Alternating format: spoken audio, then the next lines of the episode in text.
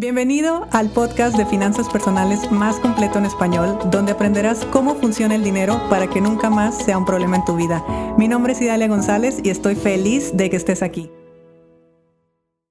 Muy buenos días y hoy hablemos de cómo realmente no sabemos qué nos conviene. Y sí, esa frase me hizo cortocircuito durante mucho tiempo. ¿Cómo es posible que me esté diciendo alguien que ni siquiera yo sé qué es lo que más me conviene o qué es lo mejor para mí? Porque pues yo siempre he tenido la idea de que si alguien sabe hacia dónde voy, soy yo, o por lo menos si alguien sabe qué es lo que me conviene o qué es lo que mejora mi vida, pues soy yo.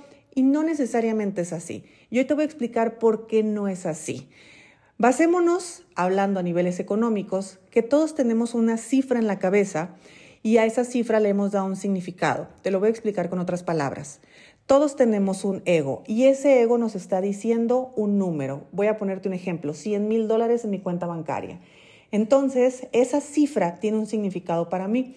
Puede ser que sea seguridad, que sea libertad, amor, plenitud, mm, familia, lo que sea. Cada uno tenemos un significado diferente para la cifra que tenemos en la cabeza. Ponte a pensarlo, te vas a dar cuenta que tienes una cifra en la cabeza y que te estás contando la historia que si tuvieras ese dinero, entonces podrías hacer lo siguiente, porque estarías resolviendo ese concepto que le estás dando, ese significado que le estás dando a la cifra que, que acabas de descubrir que tienes como un ideal. Entonces, asumes que lo mejor para tu vida o lo que más te conviene en tu vida es tener esos 100 mil dólares en la cuenta, por seguir con el ejemplo. Entonces, cuando nosotros estamos basando eh, nuestra, nuestro mayor significado de algo que anhelamos profundamente en una expectativa, no sabemos realmente si eso es lo que nos conviene o si eso es lo mejor para nosotros. Y yo te voy a contar cómo lo descubrí en mi propia vida. Yo tengo desde el 2018 viviendo en casas diferentes cada año. La verdad es que durante mi vida yo he tenido muchos cambios. De hecho, he vivido en cuatro ciudades, en dos países, y, en cada ciudad me he movido varias veces de casa. Esto no es nada raro para mí, seguramente porque en mi familia también eran, era algo normal. Eh, y yo también así lo asumí. Al final de cuentas, pues puede ser que no sea normal, pero es algo que yo lo tengo integrado. Entonces, el cambiar de casa es algo que, pues, simplemente lo veo como algo, ah, como un, ahí va una vez más. Incluso me puse a analizar en los últimos 10 años y en los últimos 10 años yo me he deshecho de todas las cosas de mi casa y he vuelto a comprar absolutamente todo tres veces. o sea, que no solamente me muevo de casa, sino que también me muevo de muebles, de, todo. Yo a veces me pongo a renovar y digo, pues renovamos al 100. Vendemos lo que hay, compramos, a veces eh, reduzco ciertos presupuestos, a veces aumento ciertos presupuestos, pero es verdad que yo siempre tuve en la cabeza el tipo de casa en el que quería vivir. De hecho, yo he tenido el, el, anhelo de tener un terreno y construirme mi casa, pero construirme mi casa bajo mis propias reglas. ¿Cuáles eran mis propias reglas? Pues no tengo idea, porque es una expectativa nada más. Entonces, con el tiempo yo he entendido también que el tema de la casa propia tiene que ver más con el momento y con el contexto de vida de cada persona que con la casa en sí y con lo que pues nos ha dictado la sociedad de que hay que tener casa propia y bla bla bla. No es el tema de este episodio. Pero yéndome más a profundidad, si yo desde el 2018 estoy cambiando de casa cada año, imagínate cuántos cuántas casas llevo desde el 2018 para acá. El 2018 viví en un lugar, el 2019 en otro lugar, el 2020 en otro lugar. O sea, cada año he estado en, sitios diferentes. La cuestión está en que en el 2023 yo me fui a vivir a la casa de mis sueños. Realmente la casa como siempre la quise, en el lugar donde siempre lo quise, de la forma en la que siempre lo quise, los vecinos que siempre quise, la forma de vida que siempre anhelé. Y claro, se convirtió en algo como en una meta cumplida para mí algo que yo creía que me convenía, algo que yo creía que era lo mejor para mí. ¿Y ha sido lo mejor para mí? Por supuesto.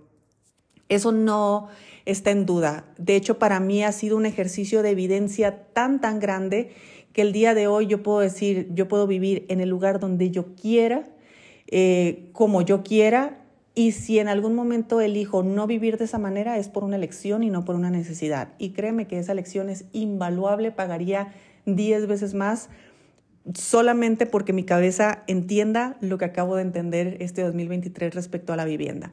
Entonces, aquí viene el asunto que estoy tratando en este episodio. Uno no sabe realmente lo que le conviene y uno no sabe realmente lo que es mejor para uno. Mi casa, que todavía es mi casa actual, todavía no me cambio, sin embargo, sí me voy a cambiar. Era la casa de mis sueños hasta que me di cuenta que mi contexto de vida no estaba adecuado a esa casa. Y cuando descubro eso, acepto que no es una casa funcional para este momento de mi vida. ¿Te das cuenta cómo ahí están los dos temas tan importantes, momento y contexto? Entonces, si no es lo más funcional en este momento de mi vida y viéndolo 100% práctico y 100% enfocado en el tipo de vida que yo tengo en este momento, pues una casa es simplemente una ficha que hay que acomodarla en otro sitio para que todo vuelva a embonar y para que mi vida siga fluyendo de la forma tan fácil en la que ha estado fluyendo. Digo fácil por no decirlo eh, con otras palabras, me refiero a es fácil porque tomo las decisiones difíciles necesarias para que mi vida sea fácil. A eso me estoy refiriendo. Así que, ¿qué aprendí?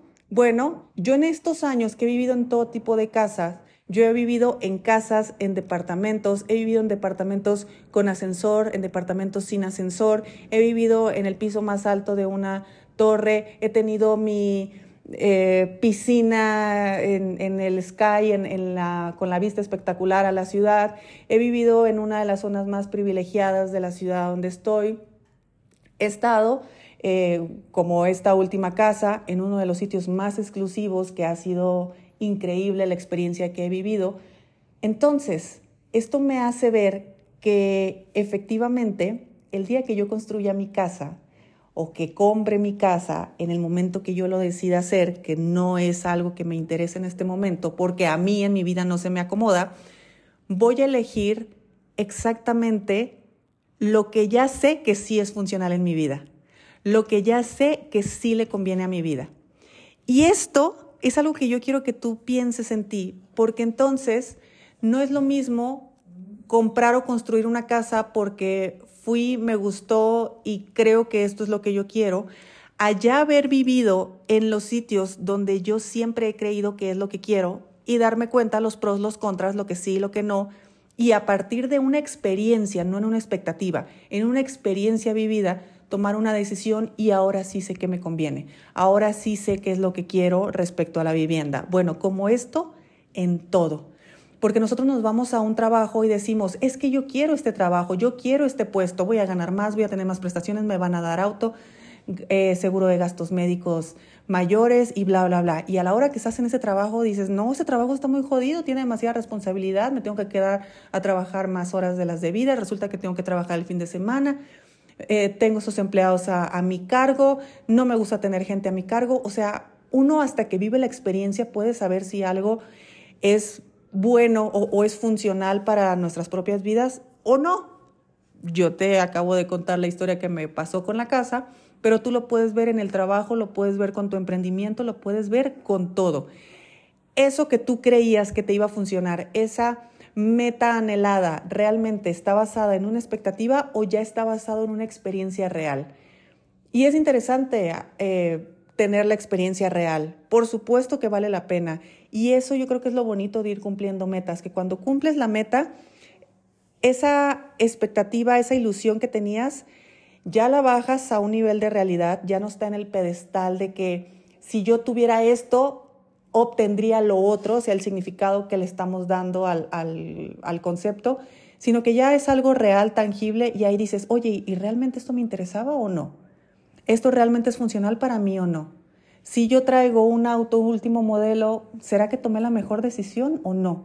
¿El tipo de auto que tengo me conviene o no me conviene? O sea, ¿se adapta a mi tipo de vida o no se adapta a mi tipo de vida? Y hay que hacer cambios porque no te puedes quedar clavado en que eso es lo que siempre soñé, ahora me tengo que quedar aquí. Ahora ya tiene que ser así toda la vida. Tú tienes idea cuántas personas yo he visto que compran su casa para que para la casa que les alcanzaba cuando tenían 25 años, 30 años, se la compraron y tienen 50 y ya no les gusta el barrio, ya no, nunca, nunca les gustó el tamaño, pero pues era para lo que alcanzaba en esa época. En fin, no tengamos miedo de vivir una experiencia antes de que esa experiencia sea definitiva o pensar que esa experiencia es la definitiva, porque siempre podemos cambiarlo, siempre podemos moverlo, siempre podemos decir, oye, mira, yo tengo esta experiencia, ya lo vi, ya lo viví, ya no me lo cuentan, entonces ya digo que no. ¿Sabes dónde nos pasa mucho eso también? Cuando nosotros migramos, cuando nos vamos a vivir a otras ciudades o cuando hacemos este tipo de cambios grandes. Es importante sí hacerlos porque haciéndolos te vas a dar cuenta de cómo es la realidad en ese lugar, en ese país y ya dejar de idealizarlo, ya dejar de tenerlo como que no, es que a mí lo que me conviene es irme a vivir a Estados Unidos. Posiblemente sí, posiblemente no, no lo sabes.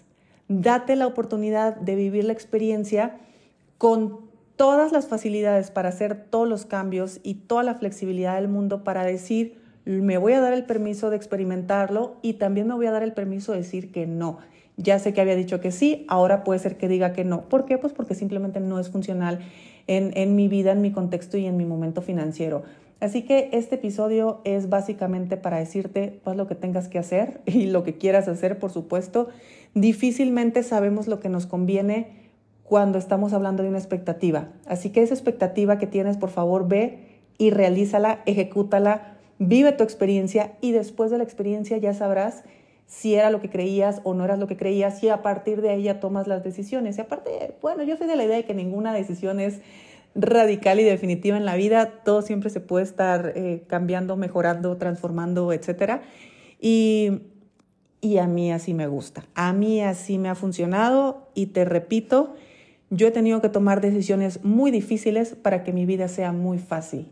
Así que basado en este principio que a mí me ha funcionado bien, es que yo te la regalo, te la pongo sobre tu mesa y espero que pues tal vez te haga sentido también y te atrevas a hacer todos los cambios que tal vez no estás haciendo porque en algún momento dijiste, creíste o pensaste que la situación en la que estás ahorita ya era la única, la última y la meta que había que alcanzar. Bueno, te mando un fuerte abrazo, nos escuchamos mañana y espero que tengas un excelente día. Si te gustó el episodio de hoy, compártelo con quien crees que necesite escucharlo. Sígueme en mis redes sociales arroba Idalia González MX en Facebook e Instagram. Suscríbete y nos escuchamos mañana.